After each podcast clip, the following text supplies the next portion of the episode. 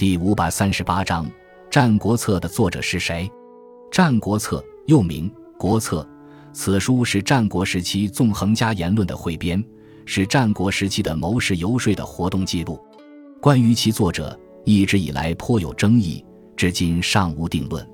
今人普遍认为，该书非成于一时一人之手。《战国策》最后的整理工作是西汉刘向完成的。因为刘向认为书中内容主要是战国时由史辅所用之国为之策谋，故取名《战国策》。《战国策》共三十三篇，其中西、东周各一篇，秦五篇，齐六篇，楚、赵、魏各四篇，韩、燕各三篇，宋、魏和一篇，中山一篇。《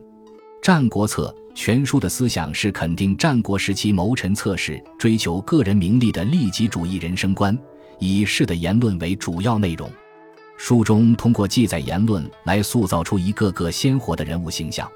但《战国策》在记事时不注年月，缺少完整的结构；